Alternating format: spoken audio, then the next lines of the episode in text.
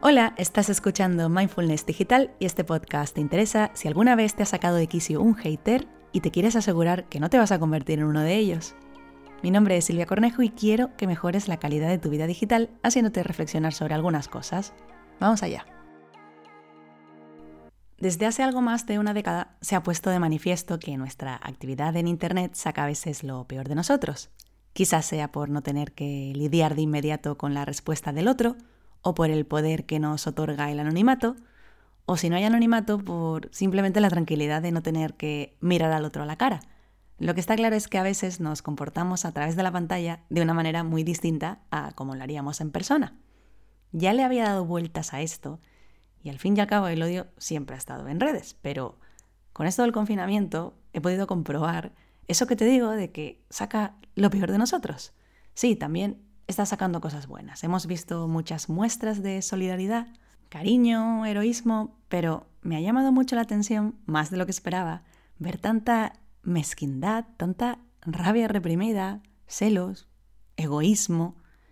Y es un buen momento para mirarse dentro y ver si estamos actuando conforme a nuestros valores y ver qué nos mueve, ver si actuamos movidos por el amor, por el odio o por qué.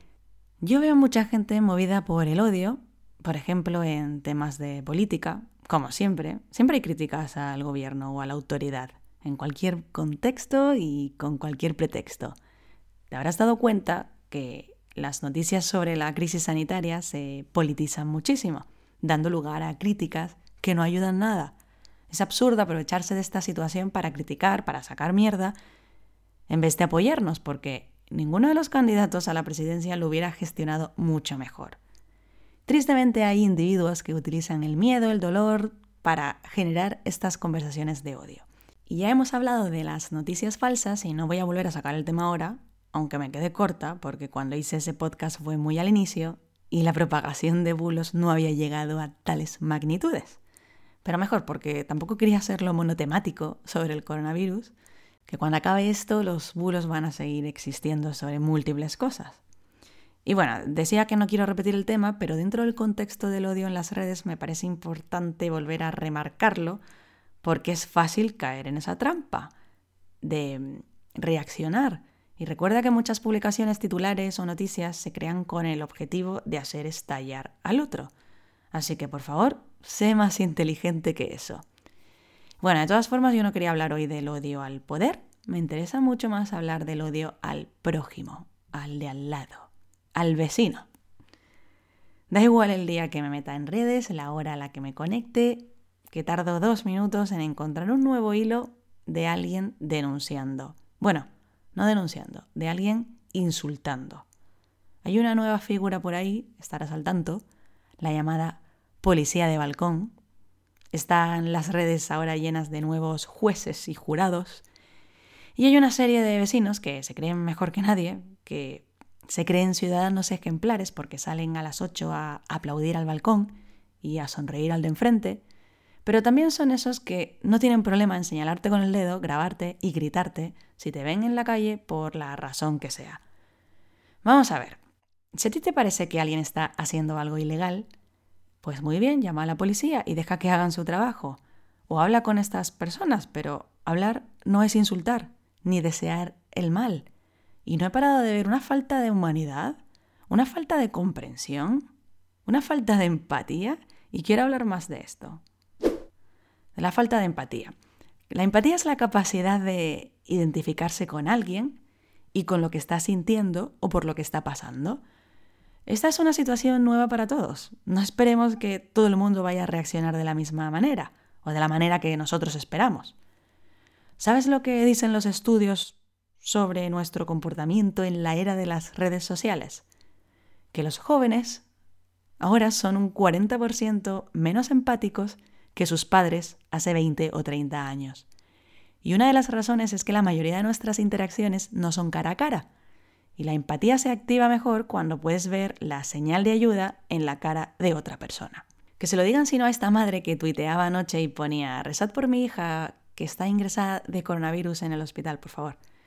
Tenía muchísimos comentarios y me pudo la curiosidad y pinché y no tardé mucho en leer este comentario, que decía, Respeto que reces tanto como quieras, pero se curará gracias a los médicos y demás sanitarios y no gracias a Dios. Recuerda darle las gracias a ellos. Y me pareció tan inoportuno el comentario, no sé, puedes desearle la recuperación de la hija o puedes callarte y no decir nada. Es que hay gente que tiene como la necesidad de comentarlo todo y no hay que comentarlo todo. Seguro que conoces ese proverbio de si lo que vas a decir no es más bonito que el silencio, no lo digas. Pues si el árabe que lo inventó resucitara y se metiera un rato en Twitter, se volvería a su tumba, de verdad. Seguro que has visto varios casos estas semanas. Como decía antes, todos los días hay algo nuevo, algún caso que pone de manifiesto esta falta de empatía y estas ganas de juzgar a los demás a la ligera, sin saber todo lo que hay detrás. El caso es que no podemos conocer las circunstancias de la gente. No sabemos si esa persona que ves andando está teniendo un ataque de ansiedad, o si esa persona que acaba de salir sin perro en realidad lleva cinco días en un mini apartamento en un sótano sin luz y ya no puede más. No sabemos si ese niño que está jugando con su padre tiene algún síndrome del espectro autista o si esas dos personas que van juntas es porque una de ellas tiene una discapacidad y no se puede quedar sola o la madre está con su hija porque no tiene con quién quedarse en casa. Nunca sabes lo que está pasando la otra persona. Así que no llegues a conclusiones precipitadas. Un vídeo que me dio un poco de miedo es el de esa runner que para la policía, creo que era que se negaba a subirse en el coche, ¿no? Y claro, lo primero que yo pienso es, qué morro, de salir a correr. Pero entonces escucho los comentarios del vídeo, los gritos, los insultos, y lo contentos que se ponen cuando la policía la inmoviliza en el suelo, que esa es otra que me pareció un poquito exagerado, pero bueno. Y no leí ninguna actualización sobre esto, no conozco el caso a fondo, pero el hecho de que la mujer estuviera gritando tanto, pidiendo ayuda, y que se veía que lo estaba pasando mal, a mí me hizo pensar que quizás sufría de algún trastorno mental. Podía haber sido el caso, o por qué no. Y me parece muy alarmante que la gente vea esta escena y uno, le entre ira, o dos, le entre la risa, o tres, se alegre de lo que está pasando. A mí me parece mal que una persona se salte las reglas, ¿vale? Pero me parece peor la falta de humanidad. Tú puedes querer que a alguien le pongan una multa, pero una cosa es eso y otra cosa es regodearte en el sufrimiento ajeno y encima hacerlo de manera colectiva y compartirlo con los demás. El odio colectivo se confunde o se disfraza de algo bueno. Te da la sensación de pertenencia, sobre todo si piensas que estás luchando contra el mal o que estás en una lucha común, pero no te confundas porque el odio es odio. Y me paro a pensar qué le mueve a uno publicar un vídeo así en redes. ¿Es porque se sienten justicieros sociales o porque buscan el like fácil? Tristemente, cuanto más gente haya compartiendo este tipo de denuncias y recibiendo feedback positivo, más gente va a seguir haciéndolo en busca de aprobación. No te voy a descubrir gran cosa si te digo que más del 60% de la gente dice sentirse mejor consigo mismo cuando ven que los demás reaccionan positivamente a lo que publican en redes. Así que lo estamos haciendo por la aprobación social. En realidad estamos diseñados para querer transmitir información a otros. Y la simple idea de compartir algo con alguien activa los centros de recompensa de nuestro cerebro, incluso antes de haberlo hecho. Estamos sintiendo esa recompensa ya desde que estamos pensando en compartir la información, en este caso, desde que estamos pensando en grabar el vídeo. Cuando hablo del sistema de recompensa del cerebro, me refiero a unas estructuras que se activan cuando se detectan estímulos gratificantes, por ejemplo, cuando vemos una pizza recién hecha o cuando sabemos que vamos a salir del trabajo antes de la hora. El cerebro responde liberando dopamina y entonces se desencadena la motivación para lograr ese objetivo. Así que publicamos estos vídeos sobre acontecimientos un poco delicados buscando nuestro propio placer. Pero es un poco triste que hayamos perdido la cabeza de esa manera y que nuestro placer se base en la venganza o en malos deseos, incluso que suponga inventarse cosas. Porque me contaba una amiga que llevaba cinco minutos en un descampado de al lado de su casa con su perro y apareció la policía y se asomó una señora en la ventana y dijo, lleva toda la mañana ahí haciendo deporte. Y menos mal que la policía no la creyó y además no pueden multarte por algo que no te han visto hacer. Pero por eso la gente está grabando a los demás, para tener pruebas. Y mucho cuidado con difundir lo que estamos grabando, porque captar y difundir imágenes de terceros, donde se les puede identificar, está prohibido. Supone un tratamiento indebido de datos personales. En otro vídeo, una chica grababa a un hombre sentado en un banco y una vez más, no sabemos si tiene excusa o una condición médica, pero ella en vez de llamar a la policía se puso a insultarle.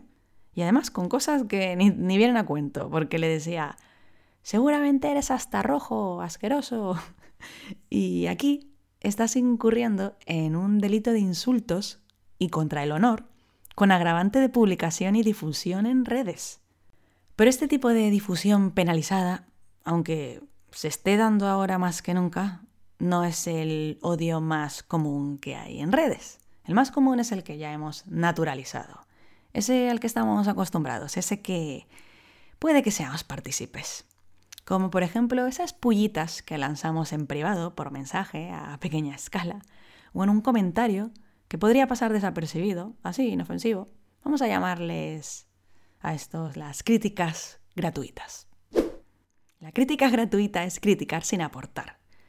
Criticar sin que nadie te haya pedido tu opinión. Criticar sin razonamiento. Publicaba una chica el otro día, me acaban de soltar por Instagram que soy una desconsiderada por haber subido fotos de mi patio. Y añadía a esa publicación las fotos que había subido en Stories. Y se veía un árbol con flores. Bueno, la verdad es que ni siquiera me fijé en el patio, pero me fijé en la conversación. Esta persona le había contestado a esa foto diciendo, es flipante tu desconsideración con la peña que está encerrada. ¿Te parece bien ponerte ahora a subir fotos de tu jardín cuando media España está confinada? Es que tienes la empatía en el culo, te llevas un bloqueo. Yo aquí contando las cosas que considero falta de empatía pero bueno, cada uno tiene su criterio. A mí esto me parece más bien ganas de insultar a alguien y aprovechar el momento para poder hacerlo. Es como, yo qué sé, como esos influencers o esos famosos que por alguna razón no te caen bien y estás deseando que se equivoquen para poder reírte de ellos con un motivo. Hay gente que está esperando a que digan algo mínimamente fuera de lugar para poder ensañarse con ellos. Es como, Dame una excusa para poder odiarte, para justificar lo mal que me caes. Los famosos e influencers siempre están en el punto de mira. Pero, ¿por qué tardamos tan poco en criticar a nuestros ídolos? Digo a, los que nos caen bien. ¿Por qué esperamos más de ellos? Recuerda que eres tú quien les idolatras, quien está poniendo en un pedestal a esas personas que son de carne y hueso y que tienen necesidades de personas. Y sí, una necesidad también es ganar dinero. Porque una crítica que veo de manera repetida es, por ejemplo, la gente que hace publicidad en su cuenta y, es criticada por ello. O sea, queremos que nos entretengan, pero no queremos que puedan ganar dinero usando su plataforma. Y perdona, pero esa publicidad que tanto criticas, que suele ser además de manera puntual, es la que te permite poder seguir viendo el resto de contenido gratuito. Y mm, no sé dónde está el problema, pero esta gente que se queja, supongo que no sabe cómo funciona el mercado. Si tú tienes algo es porque o bien has pagado por ello o porque otra persona está pagando por ello. Que suelen ser anunciantes, así que si te tienes que comer la publicidad, pues te la comes. Y joder, sinceramente, ahora es mucho mejor que antes. Ahora está personalizada. No te tiene que gustar todo lo que veas, evidentemente. De hecho, sería muy raro que te agradara todo. Pero repito, no hace falta comentarlo todo. Que nos volvemos muy críticos en redes, hacemos más críticas que en la vida real, en la vida, quiero decir, en la vida no digital. Y veo, por ejemplo, en estas blogueras de moda, que sí, eh, ellas saben a lo que se exponen, pero veo comentarios con unas burlas y pienso, sí, bueno, en la calle seguro que no te acercas a la persona que tienes enfrente y le dices, hay que ver lo mal que te queda eso. ¿Te imaginas? Mira, yo reconozco que a veces soy un poquito hija de puta en el sentido que me gusta reírme de algo o de alguien. Pero no es lo mismo comentarlo con otra persona, con una amiga mía en privado, que reírte de la otra persona en su puta cara o en sus comentarios, que es su espacio, que lo puede ver. Siempre se ha guardado un poquito más de respeto en situaciones no virtuales, pero en las redes no. Por lo que te comentaba al principio, que la pantalla o el anonimato nos empodera de una manera muy fea. El humor es un tema complicado, tanto que pienso dedicar un episodio entero a hablar de los límites del humor, porque cada uno tiene sus límites y son muy diferentes, qué pasar por aceptable y qué no. Tuve que reflexionar sobre esto el otro día, además, porque me llegó una cuenta, y no voy a hacer el nombre porque paso a hacerle publicidad, pero se dedicaba a subir fotos de otras cuentas, de influencers, y ojo ahí el tema de la legalidad, ¿eh? porque basta con que otra persona denuncie el uso de una de sus fotos sin su consentimiento. Bueno, pues lo que hacía en esta cuenta era añadir eh, una foto de la otra persona y una frase, por supuesto, para reírse de la persona. Y mm, esto de foto frase, que parece que es el típico meme, no, no, no me pareció, o sea, tenía como mala leche. La diferencia, creo que la razón por la que no me gustó es que, aparte de, hacer el montaje, etiquetaban al influencer en el comentario. comentario en el que seguían metiéndose con la persona. Y pensé que en otro momento de mi vida me podía haber hecho gracia esto, pero precisamente esta semana que estaba reflexionando sobre las críticas en las redes, pues no me hizo gracia. Supongo que querer hacer las cosas bien, quiero decir, mm, querer ser mejor persona, pasa por esto, por cuestionarlo todo. Es bastante trabajo, lo sé, que cada uno elija sus propias luchas, pero sí, en esta lucha contra el odio gratuito, hay que pararse un momento y hacerse estas preguntas. ¿Se puede hacer humor sin atacar? ¿Se puede cambiar una crítica destructiva por una crítica constructiva? ¿Se puede dar feedback negativo pero de una manera positiva y ese tipo de cosas. Sigamos hablando de estos tipos de comentarios negativos. Me gusta un diagrama que comparte una periodista, Anne Friedman, y le llama el Matrix de la desaprobación. Y agrupa las críticas en dos variantes, que la persona te conozca o no y que sus comentarios sean racionales o no. Esto se ve mejor visualmente, dejaré un enlace en las notas del programa, pero bueno, mm, dibuja mentalmente una cruz y da cuatro cuadrantes, ¿no? Dos arriba y dos abajo. Pues arriba tienes los comentarios racionales en dos grupos. El primer grupo, los fans. Les gusta o les interesa lo que haces y por eso, aunque te den feedback negativo, lo van a dar de una forma racional porque quieren que mejores. El segundo grupo son los críticos, gente que sabe de lo que hablas y analiza lo que dices, aunque no les guste tu trabajo. Pero te interesará lo que tengan que decir al respecto porque pueden ser expertos en el tema. Y la parte baja tienes los comentarios irracionales. Eh, un grupo es el de los N amigos, sí, lo he dicho bien, N amigos. Es mi traducción libre de lo que ella llama frenemies, los enemigos disfrazados de amigos. Te conocen o conocen tu trabajo bastante bien y saben cómo hacerte daño. Pero sus críticas en realidad no tienen que ver con tu trabajo, sino van sobre ti, sobre tu persona. Así que estas conversaciones no suelen ser productivas o no tienen el objetivo de que mejores. Y convendría ignorarlas. De hecho, en este grupo también está tu crítico interno, esa voz irracional en tu cabecita que te dice cosas como Silvia, lo estás haciendo fatal. Así que lo dicho, este grupo hay que ignorarlo. Y por último, un grupo que nos encanta y que conocemos muy bien, los haters. Son esas personas, por lo general anónimas, que quieren echar abajo todo lo que digas sin ningún fundamento o argumento racional. Y además lo van a hacer de una forma muy poco educada. Hacer caso de estas críticas no va a hacer mejorar tu trabajo, por lo que también es mejor ignorarlas. Según mi experiencia, yo no he visto que se pueda dialogar con un hater, pero si crees que debes hacerlo, hazlo, pero sin entrar en su juego, sin atacar de vuelta. Para seguir hablando de comentarios negativos, no sé si te llama la atención nuestra tendencia a remarcar las malas experiencias y dar las buenas por sentado. Como la venganza es un gran movilizador, Tú si has tenido una mala experiencia, vas a poner más tiempo y energía en conseguir que nadie más compre ese producto o vaya a ese sitio que la que pondrás en el caso contrario, cuando la experiencia ha sido positiva. De esto no hay ningún estudio que haya buscado. Esto lo deduzco yo de mi propia experiencia y de la gente de la que me rodeo. Porque cuando estamos en un restaurante y, por ejemplo, saco fotos con la intención de dejar luego una reseña, independientemente de si va a ser buena o mala, les hago estas dos preguntas. La primera es si alguna vez han publicado algo en un portal de reseñas tipo TripAdvisor o las reseñas de Google y la respuesta suele ser no. O como mucho, un sí una vez que tuve una mala experiencia. Y luego les pregunto que si suelen usar estas páginas para buscar información y recomendaciones. Y me dicen, sí, sí, claro.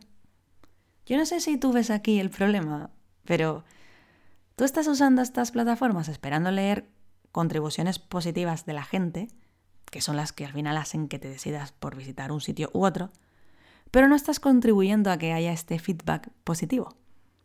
Sí, está muy bien tener un listado de sitios a los que no ir, pero en el fondo estás buscando a los que sí ir. Y piensa que si todo el mundo hiciera como tú, nunca encontrarías eso que estás buscando en primer lugar. Es curioso, ¿no? Sobre lo de darle más importancia a lo malo sobre lo bueno, leo muchos comentarios. Sí, soy de esas personas que le encanta leer los comentarios de los demás en las redes, sobre todo cuando veo que el tema va a ser un poco controvertido. Y bueno, un comentario que también leo bastante es el de, te has pasado con esto, te dejo de seguir, bla, bla, bla. Y mm, no sé, lo vi hace poco en la cuenta de, de Moderna de Pueblo, lo he visto en más cuentas, ¿vale? Pero eso, queda igual que te hayan gustado las últimas 20 publicaciones de una persona, con que haya una que no te guste, ya está. Ya va a tener más peso. Cada uno pone sus límites donde quiera, pero es como, yo qué sé, perdonamos muy poco si no nos gusta algo. Por supuesto, estás en tu derecho de poner tus propios límites y elegir dejar de seguir a alguien, pero que eso no te haga faltar al respeto. Si hay algo que escasea en redes es respeto, empatía y como decía antes, amabilidad. Mira, 30 minutos de podcast, si te tienes que quedar con algo, quédate con esto. Sé más amable, por favor. La amabilidad nunca sobra. Y, jo, ahora no tengo ningún ejemplo, pero cuando empezó la cuarentena, leí algo de, alguien que estaba como muy asustada o reaccionaba de una forma que, bueno, que yo podía considerar un poco más exagerada. Y algunas personas comentan, hey, no, no pierdas los nervios o no te pongas así, que es tremendo consejo. Es como cuando le dices a alguien, estoy triste, y te responde, pues no estés triste. Hay gente que en un intento de calmar al otro, lo que hace es generar más ansiedad, porque sugieren que el otro está sintiendo cosas que no debería estar sintiendo. Lo que hay que hacer es escuchar y ser amable. Todo el mundo quiere ser escuchado, si hay un deseo que todos compartimos, vengamos de donde vengamos, es la necesidad de ser vistos y ser escuchados. Todos deseamos que se nos entienda. El problema es que no escuchamos para entender al otro, sino que escuchamos pensando en qué responder. El problema no es que leemos para entender el punto de vista del otro o la preocupación del otro. El problema es que leemos esperando encontrar algo que valide nuestros propios pensamientos. Vamos a terminar con el reto de la semana, que es mantener tus críticas bajo control y mostrar un poquito de amor. Te voy a dar algunas ideas. Uno, tener un acto de amabilidad random. Elige una persona, preferiblemente una persona con la que no hables habitualmente, y dile algo bonito, algo bueno. Así, porque sí. Es verdad que en el último mes estamos reconectando con la excusa de saber si el otro está bien. Pero bueno, si te queda alguien con quien hablar, ya sabes. Y sobre todo cuando esto ya haya pasado, no ignores el poder que tiene decirle a alguien algo bonito. Le puede llegar en un momento en que le hace falta. Y no esperes tener una razón lógica para decirle algo a alguien, como blan, que sea su cumpleaños. Y tampoco tiene que ser necesariamente un conocido, puedes ser amable con cualquier desconocido en redes. No cuesta nada. Segunda idea, apoyar un comercio que te guste. Esto es por lo que dije antes de las reseñas y la facilidad que tenemos para dejar una reseña mala, pero no tanto una buena. Pues te propongo que si eres de las personas que no lo hace habitualmente, que dejes algo bueno en alguna de estas páginas o aplicaciones. 3. Pensar antes de responder. Es difícil no caer en la respuesta rápida y estoy segura que ya hablé de esto probablemente en el episodio de lidiar con opiniones contrarias, pero si hablo de reducir nuestros comentarios negativos, tengo que volver a hablar de esto, de no reaccionar inmediatamente. Y sí, a veces a mí me cuesta. Respondo sin pensarlo bien, sin pensar bien el tipo de persona que quiero ser. Porque sí, a veces somos de una manera y nos gustaría ser de otra, ¿no? Es como cuando alguien dice, joder, ojalá tuviera más paciencia.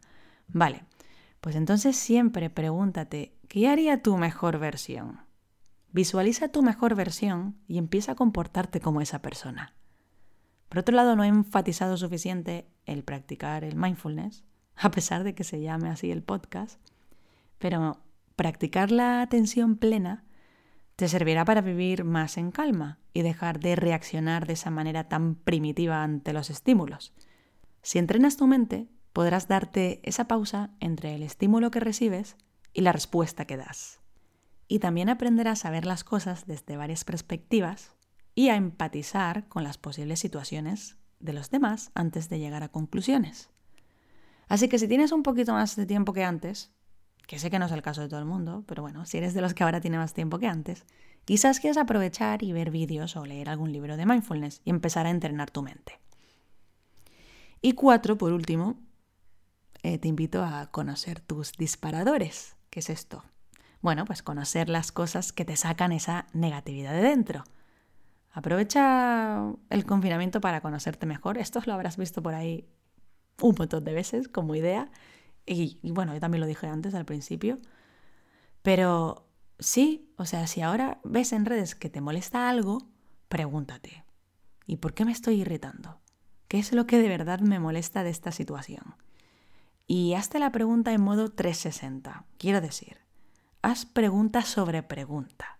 Por ejemplo, ¿por qué me molesta esto? ¿Por qué tal? ¿Y por qué tal? ¿Por qué cuál? ¿Y por qué cuál? me explico podrías descubrir que lo que te hace reaccionar al final se trata más de ti que de la otra persona. Que hay algo ahí tuyo, algo sin resolver, y quizás veas que al final no era que la otra persona le faltase empatía por publicar una foto de un patio, sino que era otra cosa. Empecé diciendo que la cuarentena estaba sacando lo mejor y lo peor de nosotros. ¿Y sabes de qué va a depender que te salga lo bueno o lo malo? Te lo voy a explicar con una fábula de un viajero que acude a un sabio y le cuenta, siento que hay dos perros dentro de mí y uno es positivo, amoroso, amable, y luego está el otro perro que es malhumorado, celoso, negativo. Se pelean todo el tiempo y no sé cuál va a ganar. Y le dijo el maestro, yo sí lo sé, ganará el que alimentes más. Ten mucho cuidado con qué te alimentas, selecciona cuidadosamente la información que consumes y dale tu atención a las cosas que merezcan la pena. Por cierto, que muchas gracias por dejar que este podcast forme parte de tu dieta informativa. Hasta la próxima.